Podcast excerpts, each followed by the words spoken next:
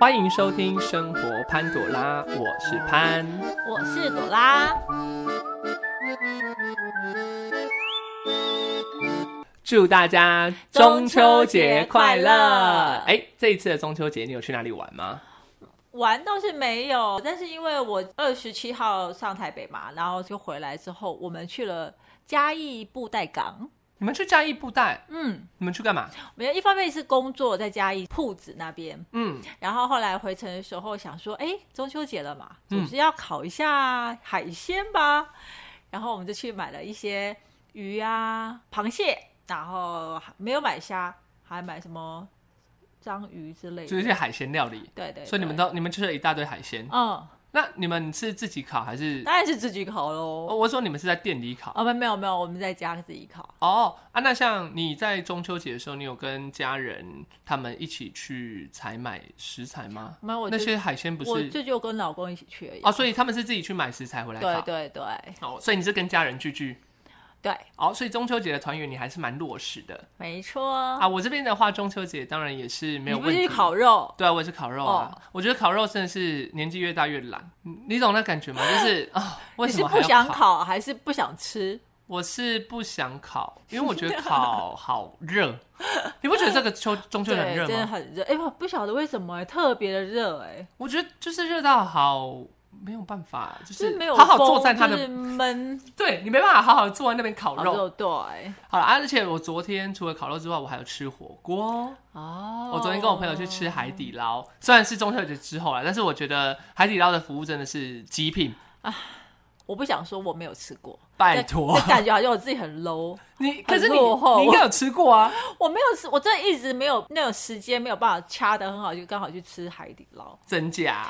因为每次我朋友要约，然后不是我时间不行，就是订不到位。然后我从来也没有想过自己要去吃海底捞，所以就一直拖拖拖，到现在都没有去过。啊，真假？我昨天是吃海底捞比较特别的是，我昨天是直接在现场等，嗯然后人很少，嗯，我三十分钟左右我就有位等置到了对，哦，所以其实很快害。对啊，中秋节日的时节，你没有跟朋友一起烤肉吗？你只有跟家人？对，就跟家人。哇！可是我们今天要讲的题目跟朋友有关呢。活到这个岁数，跟朋友有关的事情应该是满满的吧？哦，好吧，好像也是啦。毕竟朋友就是在一定时间合则来，不合则去嘛。对，OK，那今天的话，你这边有准备两个故事来跟我们听众分享。没错。好，那你要先来讲第一个故事了吗？好，这两个故事的朋友，我认识他们都是在前一个公司认识的。我的好朋友们就是大概都会交往很久，能够被我称为是好朋友，应该都都会长达十年以上的友情，哦，那这个两个朋友对你来说就是人生里面记忆很深刻的人。很深刻。对好，那今天的这个两个朋友啊，其实我刚看了一下你的故事稿，其实觉得一个是比较正常的状态，但另外一个就是比较好像有点不是那么理想的。对对状态没错。好，那你想要先分享好的还是不好的？报喜不报忧？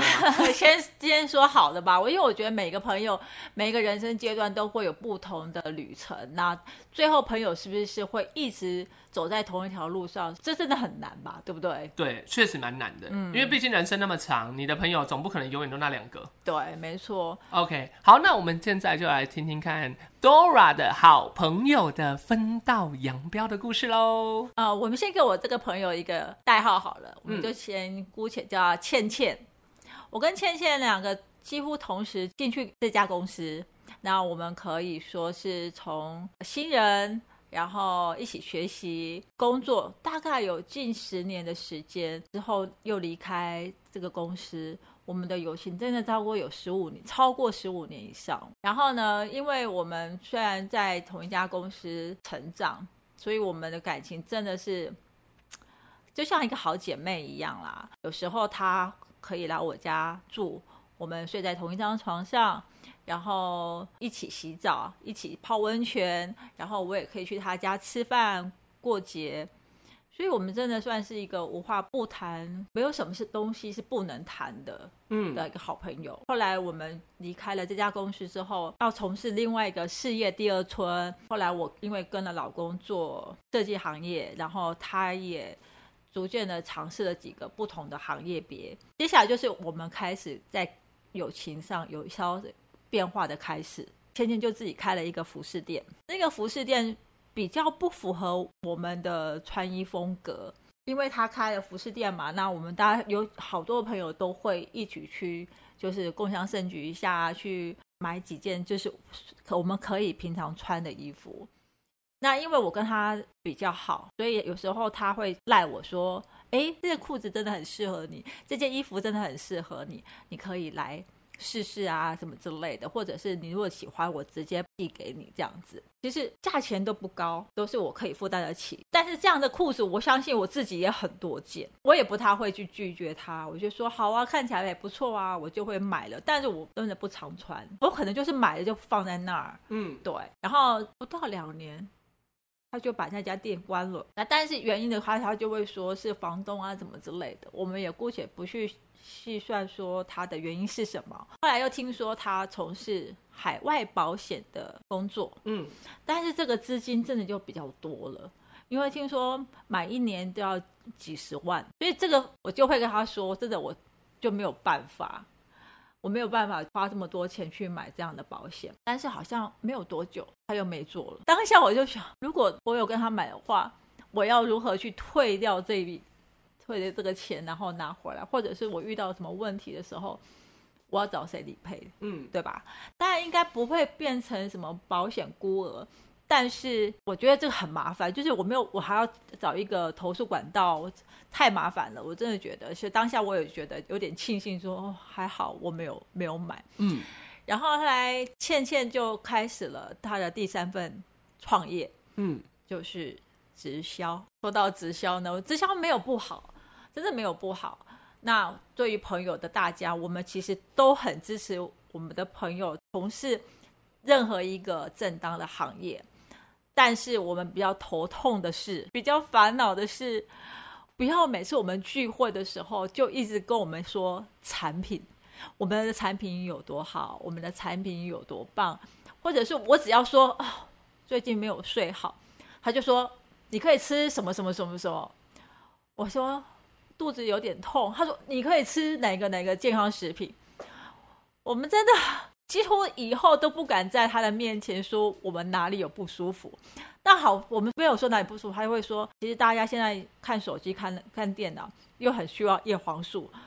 我们是有需求没有错，但是我们不需要有一个人一直在旁边提醒我们要吃什么，要吃什么，要吃什么。”所以最后，我们这个朋友渐渐渐渐就在我们的朋友圈消失了。但是在有些时候呢，我们逢年过节还是会问好，但是就是没有像以前的这么无话不谈了。对，就是变成说我们的一些生活的喜怒哀乐，他的生活的喜怒喜怒哀乐，我们都已经不再彼此关心对方了。所以我觉得这就比较可惜，也让我觉得有一点。舍不得的地方啦。所以最后这个朋友是分道扬镳了。对，其实像这样的故事，应该很多听众朋友都有发生过，就是在朋友之间在求职的路上啊，会为了自己的一些可能，像是我们所说的需要自己的业绩啦，或者是做的需要呃一些工作上的支持的时候，就会找朋友去求助。但是有时候可能求助的方式会让朋友觉得很有压力。没错。OK，那我这边蛮想问的一个问题就是，哎，在做直销这件事情的话，你觉得朋友做了直销，就等于说这个人的友情我们就会终止了吗？当然不是啊！我刚刚有说过，朋友从不管从事任何一个行业，我们都是无限的支持嘛。那不管他从事任何一个行业，我们都希望说我们在朋友的聚会里面，不要一直谈到。跟商业相关的东西，对，就是商品、商品有关的东西。对，因为其实我发现之前很多的呃，就是社群软体都在讲，就是很多人的朋友都成了直销，但他其实每次出现的目的都很明显，对，不是要推销产品，就是要请你购买产品，不然就是成为下线。说实话，因为每个人。你也知道，朋友之间每个人立场本来就不同。那如果你今天是因为这样子而出去，这个朋友就会感觉就是心里那个状态就觉得说，所以你就是要吐钱嘛，所以你就要我成为你的下线就对了，那个感觉会比较不好，很不好。而且有时候啊，他如果单独说，哎，约哎，我们很久没有见面啊，我们出来喝咖啡吃饭啊，我们当然会说好嘛，就好朋友们会一定会说好，对对对对对，然后马上就约下好好时间。结果到现场之后，你发现他会带着上线，对他会突然带一个人出来，这件事我会觉得很不开心。我就想说，这不是我们好朋友聚会吗？为什么对啊会找一个人？没错，对，但我身边有个朋友，就是他是做直销，可是他做的很成功，我不能否认。他为什么这么会做的原因，是因为他跟我们吃饭绝不提任何他的产品，他会跟我们说他在这里做，他会看我们的线动来跟我们说，我们可能最近线动的话吃的大油大肉，他就自己在他线动说，哦，呃，如果大家吃大油大肉的话，如果喜欢这个产品的话，你也可以跟我订购。他不是针对你的这个，对对对，他说我们最近对对对，对他是会跟你说哦，我们有这个产品，然后可以针对最近吃烤肉比较多的，然后你就可以做解油。那这我可以接受。对，你就会觉得说，哦，他没有影响到你，因为那线动是他自由发挥嘛，对啊他不是影响你直销。嗯嗯那像这样子，有时候我不小心划过线动的时候，哎、哎、这好像很适合我，我可，以买刚。好想要。对，对，然后你就可以问他说，哎、那你有没有比较便宜的价格什么的？嗯那他可能就说，哦，不然他给我员工价，或者是说，哦，他没办法便宜耶，就但是但是他可以再多那他如。果说，他如果说，呃，你要加入会员才可以购买，可是我觉得那个朋友最厉害的地方是他不用加入会员，哦就是他们的他他他为什么我觉得他做的这么成功的原因，是因为他都会用他自己的身份去买东西给你用。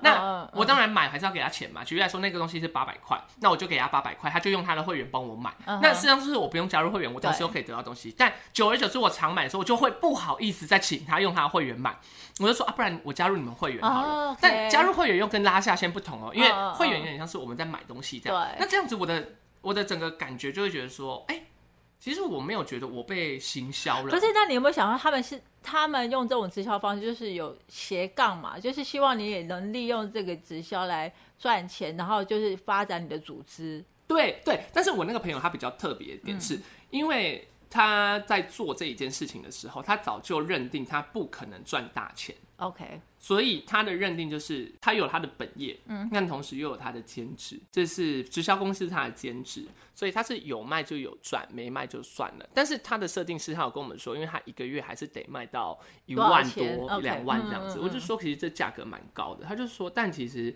他用像这样 PO IG，或者是说看到有人有缺或有在问的时候，他就会直接跟他问看看有没有需要啊，不要就算了。他也是对意意意思意思提及。但他有一个重点就是，他说他这个很，他觉得他做这个直销比较累的点在一个，就是他需要做出很良好的朋友圈的保持，因为他必须重要啊。对他必须时时刻刻知道，哎、这个朋友现在发生什么事，哎、这个朋友发，但是他又不能以商业角度切入这个朋友的生活，所以他就会说，哎、你最近吃比较油啊，不然我送你一罐。他可能就用自己的名义买了一罐嘛，送给别人。嗯，这个人就吃了，觉得哎、还不错，他就直接在跟他买。但是我觉得这就是他厉害的地方，就是他可以利用你生活的小巧思，然后去做出他直销要的达到的目的。他一样有达到他业绩哦，每个月都还是可以拿到大概呃大概六千到一万五左右的这个 range 的范围的薪资。但他就说，反正他就认定这就是兼职，对，所以他就不影响到他人生，他连朋友圈都没有影响。嗯就算我们知道我们这个朋友在做直销，但我们也不讨厌他，我们还很爱把他揪出来。嗯哼，甚至有时候揪出来吃饭，吃一吃还会说，哎、对我最近呃那个我妈在问说有没有叶黄素，你那里有叶黄素吗？要不然你给我一对罐。，因为现在都很需要健康食品，对不对？对。然后有时候好，就算我们没有跟直跟直销朋友买的话，我们肯定会去康士美啊，会去屈臣氏或者是药局去买那个健康食品，但是我们都不知道说这些健康食品好与不好，对，那他的工作同时，因为他在做直销的工作，嗯他同时得要去直销的公司里面上课，他就跟我们说，哦，他们这个叶黄素是怎样怎样。那有他的保证，有他的确认之后，那至少他卖出来的产品，我会更有肯定，因为他对他的产品也是认识。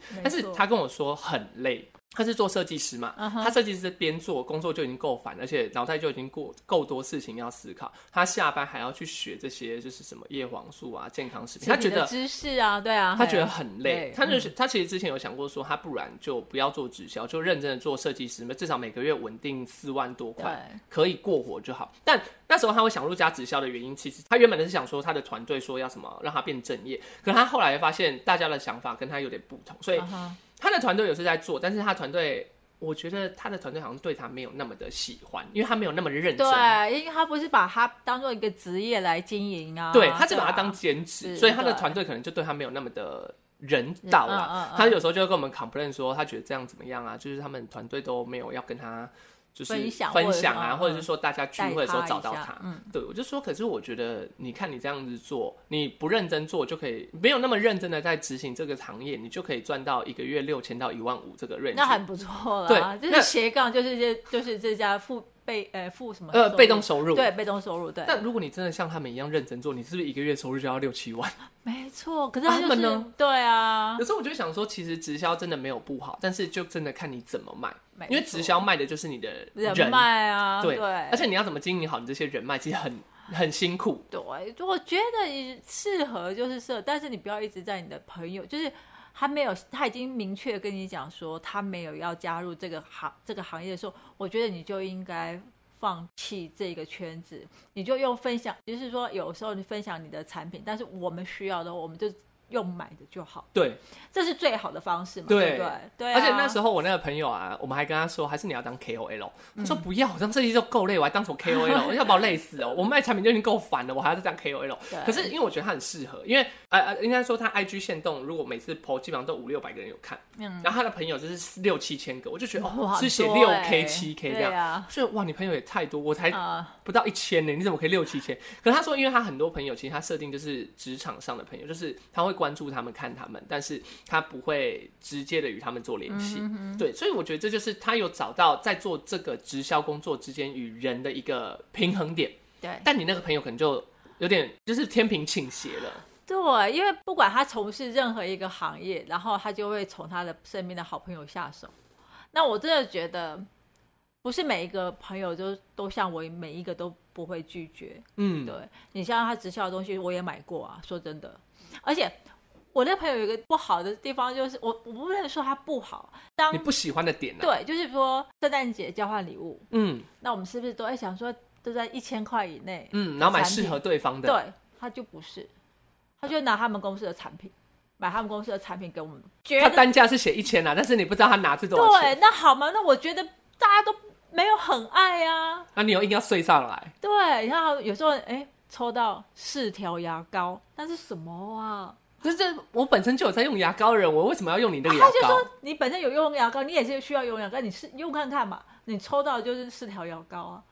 啊，其实我这样会蛮不开心的。我真的不开心啊！这不是念交换礼物哎、呃，这个概念就跟什么知道？就是公司说，哎、你的生日礼物来送你公司抵用券一千块，所以我只能买公司东西。对我真的我就觉得很不爽。啊 对啊，所以我就真的觉得做直销没有不好，朋友之间就是要有一点点的区分。就像你嗯刚刚那朋友，就我就觉得很他的天平就抓得很好。对他的他的区分就做的非常赞。对啊，像我们现在有时候保健食品可能吃六十天就用完了，对对可我们可能在三十天就问他说，哎、你那个还有货吗？对啊，那他有时候就会推荐说，其实这个已经是第一代，你要不要吃吃看第二代有加什么的？对，那我们就觉得哎、还不错，这个朋友还不错。但如果我们说不要，我要买就去买第一代，他说哦好、那也是可以，我们还是有卖，当然那我就寄给你就好。嗯对，就是说我们不向你买，但是我们也会向外面买。前提就是你就不能把我们这些潜在客户推得太遥远。对，而且他的设定就是他认为我们这群朋友就是呃不不是只一定会消费的人，所以他早就没有把心思放在我们身上。对，我觉得这件事情才是他做的最厉害的，地方。没错没错。但殊不知我们却一直又跟他买。这是做的很好，我真的觉得就是健康食品真的是像我们这种年纪都会需要，而且是叶黄素、B 群，对，甚至是有时候铁补铁对补锌。啊，这都很需要啊。但是我觉得就是不要做的太直接了，就是在太强迫。没错，没错。嘿哦，那如果厂商有听到我们在在要求这种健康食品的，如果需要叶配的，赶快来找我们，我们现在叶配很便宜哦。好啦好啦，好，第二个就是要讲的是。你在朋友圈里面，如果你有不喜欢，就是你一群朋友里面，然后如果有像你刚刚说的，有人是不就是做了一些比较不喜欢、不讨人喜欢的事情，嗯那你们朋友之间会讨论之后，再来跟他告知说，哎、其实你这样做我们不是很喜欢吗？还是你们会就让他石沉大海，然后这个朋友就慢慢淡化？对，我还是会稍微提醒他一下，就是会，我们会先在朋友圈讨论，但不会有他的状态，对，不会有他的状态。要先大家达到一个共识，大家都对这点不能。对对，因为我相信他，如果我们这个朋友圈里有十个人，他几乎是每十个人都会都已经有找了嘛。嗯，他不会说全部在这个群组上面谈到这件事，但是他一定会是各个击破。那我们当然就会在另外一个群组跟他讨论说，这样的情况我们要如何去面对他跟对待他。但，因为他这个朋友算也是我们真的很多年的好朋友了，所以我们不可能说在什么以前我们常常聚会的呃时间的时候，我们不找他，嗯，我们还是会找他，但是他就会可能没有那么多的时间陪我们了。哦，所以就是还是会有彼此间的交集，不过就是时间上还有那个你们聚会的时间就变得少。对对，没错。但你们有跟他谈论过他做直接对你们做销售这件事情，你们不喜欢吗？有跟他提过，但是他就说，呃，有时候真的是会忘记，或者是太直接了。哦，对，然后我们有就是会也会跟他讲说，就是出出来的时候。就是不要谈这个问题嘛。但是有我有两个朋友是做直销的，有另外一个朋友他就比较直接的反应，就是他就会说我们在排斥他。排挤他，哦，因为他觉得你们不愿意接受他的这个，对，啊，这真的是现在职场上比较辛苦的事。但我们还是希望，就是各位直销的朋友们，如果你们呃有工作上的一些业绩问题啊，还是得要好好的去思考，到底要怎么样去做销售，而不是一面的只卖着你的朋友了。对对，因为你朋友第一个，他跟你当朋友不是为了要跟你捧场买你的产品，而是。他是真心想要跟你当朋友，对，毕竟我们已经那么多年的友情了，我们不想因为这一点点的事情，然后好像以后就没有再往来。没错，而且这样会搞得朋友很尴尬。是我如果不不帮你买这东西，是不是我不支持你？你是不是就觉得不能接受？对啊，对，就是有你刚刚提到，就是说好也好朋友、老朋友，是不是？呃，渐渐的两个人就会分道扬镳。我真的觉得有些理念上不同的话，真的就是会。但是我觉得这分道扬镳其实不是骄恶，对，它有好有坏的。对，嗯。那接下来你就是想要讲比较不好的了，对吧？对。好，那我们就来听听看第二个故事，比较不好。这个可能比较短一点点吧。对对对对。OK，OK，好。那第二个故事，我们的人物代表叫珍珍。嗯。啊，真正一样是跟我在同一公司的好朋友，然后我们也是几十年，也大概是超过十五年的友情。然后她是我的学妹，她比我晚几期进来，但是她的结婚、她的生小孩，跟到她父亲啊过世这些事情，包括我父亲过世的时候，她也常来帮助我，所以我们的两家感情真的也很好。因为真正她是一个非常的热情。然后也大方，也不小气，嗯，所以他跟很多人都是可以成为好朋友的。我们感情非常好，但是他在我们公司没有待很久，所以因为他的个性使然，所以他离开了这个行业之后，其实我们陆陆续续的时候一直都是有来往的。我们每天都会联络，每天都会都会打讯息，甚至聊天，然后不管感情的事情啊，小孩的事情啊。哦，是所有的杂事，我们都会聊上很久，就是有时候打电话都会打讲了一个多小时，两两个小时。嗯，所以我们的感情真的还蛮好的。我们的感情开始不好的时候，是因为有一天我收到一个讯息，是在我们的共同好朋友跟我说，珍珍跟他说我对他不好，甚至有那种那种不好是有点霸凌的不好。嗯，呃，说。我跟他出国的时候，我把他一个人丢在国外的街道上面，然后没有去理会他，然后让他一个人在国外的街道上非常的可怜。这是一个，然后另外一个是说，我每次在听他讲他感情的事情的时候，我每次都会用很严厉的口吻斥责他、骂他，让人家觉得说我是在霸凌他。嗯，我这个人的个性是，如果我把你当做一个好朋友。那你有错的事情，我不会包容你，但是我一定会很严格的跟你讲说，你这样是错的，怎样怎样怎样，我是会会用很凶的态度对你的，我相信。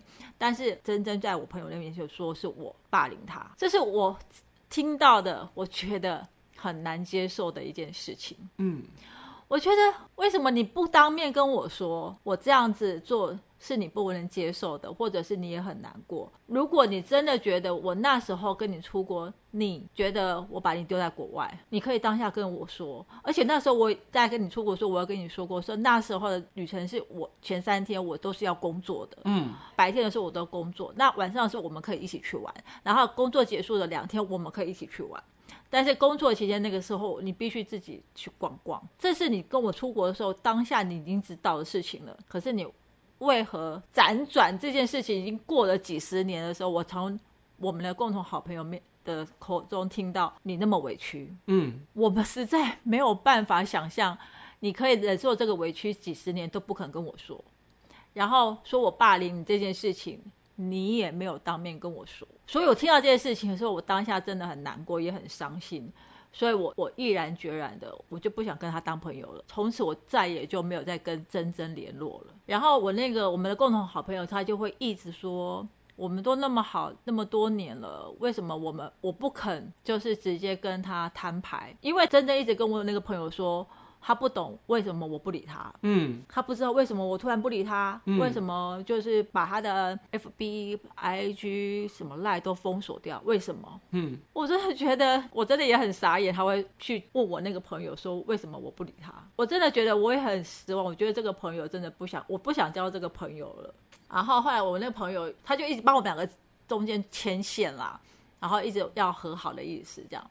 然后我真的有一天就是在两年哎疫情疫情的时候吧，啊，透过我的朋友关系，我们加了赖，然后呢我就赖他说我生气的原因，我不理他的原因是这些，我听到这些事情，结果他说他都没有讲过这些事情，而且他也没有觉得我在霸凌他，他没有，他说他知道我是为他好，很瞎吧？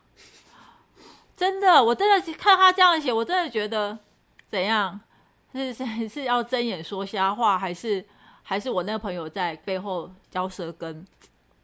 所以你最后的故事的结局就是你们两个就变成点头之交。对，然后甚至真正还跟我说，希望我能够忘记前嫌，继续跟他做朋友，就是不要这样子。他真的没有这个意识，什么什么什么之类，嗯叫我忘记他之前的事情。这样，嗯嗯嗯嗯我是说之前的事情已经没有办法忘记啊。但是我觉得友情这么久，我们还是还是可以成为朋友，但是只是点头之交。不可能再成为以前的好闺蜜了，真的。嗯，我会把她当了这么好的朋友，是因为曾经我父亲过世的时候，她还从南部来帮我，因为我家就有两个小孩嘛，那我有很多事情需要需要做，但是我真的没有办法，所以她还从南部来，她愿意来，像是我的亲人一样，帮我做很多的事情，我真的很感激他，我真的把他当做是一辈子不可磨灭、不可遗弃的朋友。对，然后而且他妈妈真的对我非常非常的好，每次我去他们家过年啊，过年是以前就是过年前我都会去他们家过年哦，嗯，然后他妈妈都就把我当小孩一样对待，然后真正到台北的时候都还一样住在我们家，所以我们两个就像我们两家就像一个很好的姐妹这样子，你们就像那个什么什么？亲戚这样。对，类似像亲戚这样子，对，所以就我们这个感情非常的好，只是没想到因为是这样，我真的不理解他为什么要这样子在后面说我对他不好，我要霸凌这件事情。OK，所以这整个故事其实听起来就是一个也算是分道扬镳的故事，只是说它是一个比较负面的方式，因为处理方式比较打断一切后台的根源对。，因为我没有说我不，我我后来还是有跟他对对，要叫对质吗？嗯，对对，就是坦就是坦言相待，就是说很明白地跟他讲说为什么我会这样对他。嗯，对啊，可是他就是说他没有讲这些话，他没有做这些事情。但如果他今天说他有的话，你会不会决定说，那换了另外一种模式去跟他相处？但是会啊，我至少说他至至少他知道他对我心里有怨恨、有埋怨，至少他敢说出来，对不对？哦，对啦，不然就等等于说这个东西就是丢到水里，然后就没有下文。对啊，那好，就算说他说没有，然后我以后还用同样的态度对你，那我一直都对你的，你就觉得我对你不好，那你为什么要跟我做朋友？哦，我懂，我懂那意思，就是相处的模式就已经不对了，那这样子只会让、让自己又重伤。对。啊，好，那像这个故事的话呢，我比较想好奇的点就是，像你朋友啊说他在背后讲你这些事情的时候，在你第一时刻，你会去查证这些事情吗？我当然会查证啊。那你查证跟这个朋友查证，还是说你会去直接跟重伤你的那个人查证？啊、我会先跟我的朋友说这件事情，嗯，就是说当下我们是如何去国外游玩这件事情，嗯然后我为什么会找他一起去，嗯然后他为什么会说他一个人流落在街头这件事情。哦，就是你会解释一下整个事情的缘由。对，但是我想问的是，如果重伤，就是举例来说，像你那个朋友，他打了讯息给你的这个好朋友，嗯就是重伤你的打给你的好朋友这样子，那你会看，你会请好朋友那边拿出一些相关的他不是资讯吗？用打的，他是用讲电话的。哦，是，但你怎么能肯定说他就是有这样讲？你不，你你我的朋，我的那个我们的共同好朋友还说，要不要我们三个人坐下来对质？哦哦，所以他就是有想说让三个人一起来处理这件事，对但最后的结果就是他不，他不愿意承认他有讲过这些话。对但你的好朋友早就在眼前看他讲，他不承认，但他说这是他真的有讲，对，那那个女的不就很尴尬？不会啊，他没有他没有很尴尬，他就是在那边打死坚持，我没有讲，我没有讲，你乱说，我不是这个意思，这样。他也没有说我那个我们共同好朋友乱说，他嗯没有说，他只是说他从来没有讲过这些事。哦，他就是要讲一个中间值，让两边听起来好像都可以接受这对样。对，但是其实因为这件事情已经被标康了，所以等于说而且我还要跟他讲说这件事情是谁跟我说的，哦啊，但但反正他也知道啦。对他也是知道的。对、哦 OK，所以其实，在做呃，就是朋友之间，如果有遇到重伤，或者是说遇到一些就是没办法解释的事情，其实我们还是建议各位好朋友之间还是要去求证一下，因为我们不知道是谁动了手脚。嗯，那可能这件事情是真的，但有的时候朋友之间可能会因为一两句小小小的语言，可能不是因为他所造成的，然后就导致你们永远决裂，也有这种。但因为你刚好遇到是他本身出自内心就讲了不好的话，对哈，所以这个就没辙了。因为之前也有遇过很多的听众有投稿一些，就是说他们的朋友之间在中间有人在讲闲话，但后来这是都是后来才发生的。就像我之前也曾经发生过谈恋爱中间有人在讲话的事情，意思是一样的。所以其实我只能说友谊算是蛮脆弱的，就是友情，不管是友情还是爱情，都建立在信信任任嘛，对对不对？我就可以把自己火星放在你面前，然后我这样子交往我的好朋友。如果你在当下你不能接受说你当初在国外的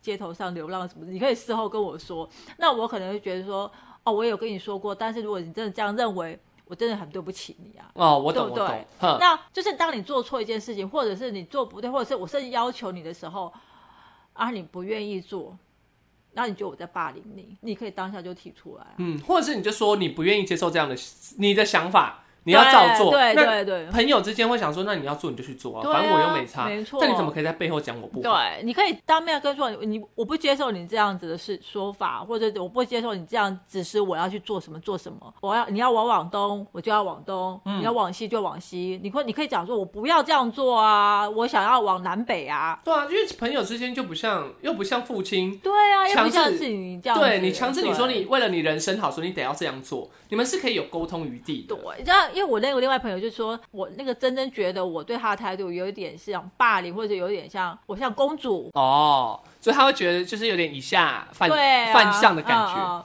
那我就觉得说，朋友有分有分等级吗？没错啊，我我我不觉得，如果你当下你觉得我的态度很不好，你可以直接啊说你不要这样态度对我好不好？其实朋友之间就是最重要的，就是要把心结都打开来讲。对、啊，因为你不愿意打开，其实很容易就是不知道触到什么底线啊，或者是说因为讲了一句话就导致这朋友友谊断裂，然后你就想说啊，我到底讲了什么话没？错，所以其实我觉得交朋友就是，如果你真心想跟他交朋友的话，我觉得还是可以打开心胸去跟人家交朋友。嗯嗯嗯对，但你要认知好对你这个朋友啊，你真的有觉得说你你觉得他这样子做你不 OK，你不接受，你跟他讲说，你可以直接跟他讲啊，或者说他如果你你这样讲，他如果不接受，那可能就代表你们真的不是真的朋友。对啊，对啊，嗯，好，那第二个就是我想问说，像曾有重伤过你的状态，嗯那你还会跟重伤你的朋友继续交情吗？呃，这个朋友当然就可能从我的闺蜜变成点头之交，哦，只是往下降。对我，可是问题是因为之前我是直接就封锁他，就不想就除名对，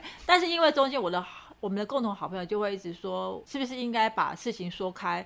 那当然是事情说了，然后他也不接受，我真的觉得已经是没有办法像以前这样子的态度去继续做朋友，嗯，那只能一个点头之交，这这样子大家都不会受伤吧？啊，对啦，没有错。对啊，那你也不会来问我你的感情是感情如何，事业如何，你的爱、你的家人、你的老公如何，小孩如何的这些事情，我就不会再用特别的关心的态度角度去去跟你说这些话。我可能就说啊，如果说你说啊，你最近事业有什么，我说啊，那你要加油哦，就这样。对，有时候其实就是这样子。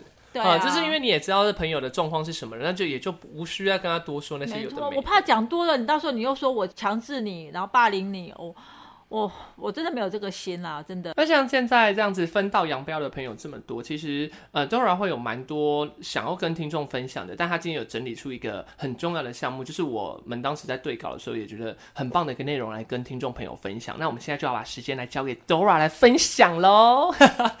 好啦，那 Dora 不用那么紧张啊，就是你把你就是今天蛮想讲的感想分享给各位听众好了。好，我觉得啊，我们在人生旅途中啊，就是朋友都有城市的区分，所以当老朋友都不再联络的时候，我们会不会难过？肯定是会一定会啦不管是好的方向还是不好的方向，分开的都会难过吧。嗯，就是有的时候是开心的难过，但有的时候是真的很难过的难过。对，而且朋友里面啊，就是到了一个某个阶段啊，我们除了生活圈又不再相同，更多的就是大家的联络方式啊，也都会渐渐的变淡了嘛，对不对？嗯所以友情的褪色，在所有的人生命中是几乎都可能发生过的。一定一定，对，然后所以在这些的友情相对比上，失恋的惆怅啊，跟家人的亲情啊的羁绊，友情的厚重好像不是那么的人生不如意吧？不会比较不算，因为它毕竟是比较容易人生当中比较容易遇到的。对因为亲情的话，可能人生就一两次、三四次嗯嗯；那友情的话，可能在这一条路上会是好几十次、二十次，因为大家都有自己的志向要走。对，所以这些总和的过程啊，就是好朋友来，好朋友走。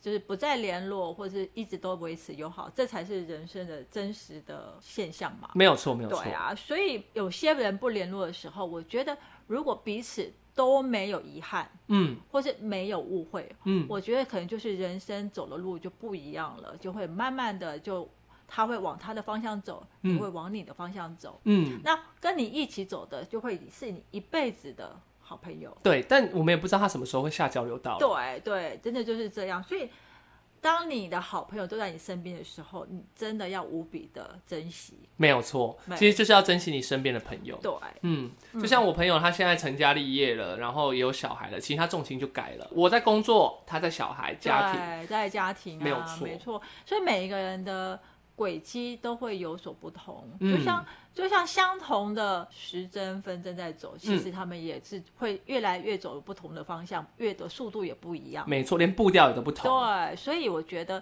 只要大家彼此心里都有你这个朋友，我觉得这就就是值得了。对，这其实就这是我们所说的真心的朋友。对，嗯，好，以上是我们这一集生活潘朵拉的系列。如果你有不同的看法或经验呢，都可以到我们的 IG 私讯分享或留言，IG 也都可以搜寻生活潘朵拉，就可以追踪我们，跟我们互动喽。那也欢迎跟我们分享你生活的大小事，就有机会成为某一集跟听众们一起分享，甚至是分享出我们的生活经验。如果你喜欢我们以上的内容，可以在 Apple Podcast、Spotify 给我们五星的评价、留言，并分享给你周遭的朋友吧。那这边提醒一下。Google 播客的 Podcast 即将要结束了，我们也即将会消失在那一个播客上面，因为它的营运时间好像要结束了啦。那呃，我这边的话，还是要祝大家中秋节快乐。朵拉要不要祝大家中秋节快乐呢？希望大家有一个平安快乐的中秋节。我是潘，我是朵拉，生活潘朵拉，下周周见拜。拜拜